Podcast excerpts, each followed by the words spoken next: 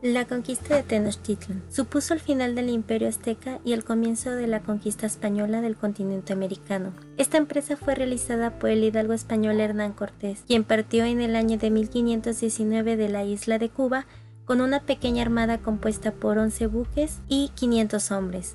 Su objetivo era dar con el paso que permite llegar desde las islas descubiertas por Colón hasta las costas de Catay, en el extremo oriente pues en ese momento todavía no eran conscientes de que se encontraban ante un nuevo continente por explorar. Al desembarcar en las costas del México actual, Cortés se dio cuenta que era una vasta tierra, habitado por muchos pueblos sometidos al poder de un emperador que habitaba en una gran ciudad del interior llamada Tenochtitlan.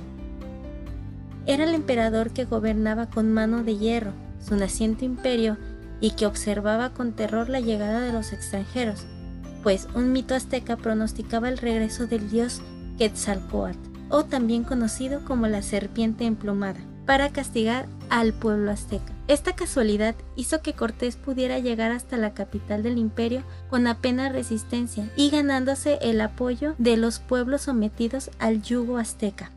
Uno de estos pueblos viene siendo el pueblo Totonaca, que fueron los primeros en unirse a Cortés. Moctezuma recibió a los españoles y aceptó todas sus exigencias, convencido de que estaba siguiendo las instrucciones de un dios.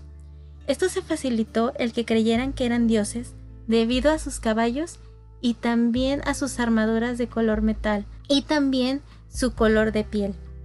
Por desgracia, la situación cambió cuando Cortés perdió su fama de dios, organizándose una revuelta que acabó con la vida de Moctezuma. Cuando los españoles intentaron abandonar la capital para reunirse con sus aliados de la costa, se encontraron rodeados de miles de aztecas, en la llamada también la Noche Triste. Cortés pudo escapar milagrosamente del cerco al que fue sometido y reunirse con sus aliados, con lo que planeó un asalto final a Tenochtitlan. Para ello construyó pequeños navíos en el interior de un lago, donde se encontraba la capital, y cortó de esta manera todos los suministros de agua y víveres. Además de esto se le unió una infección que trajeron ellos desde España, que viene siendo la viruela. En el interior de la ciudad sitiada, que diezmó a los defensores y permitió que en dos meses se rindieran a la antigua poderosa capital de los aztecas.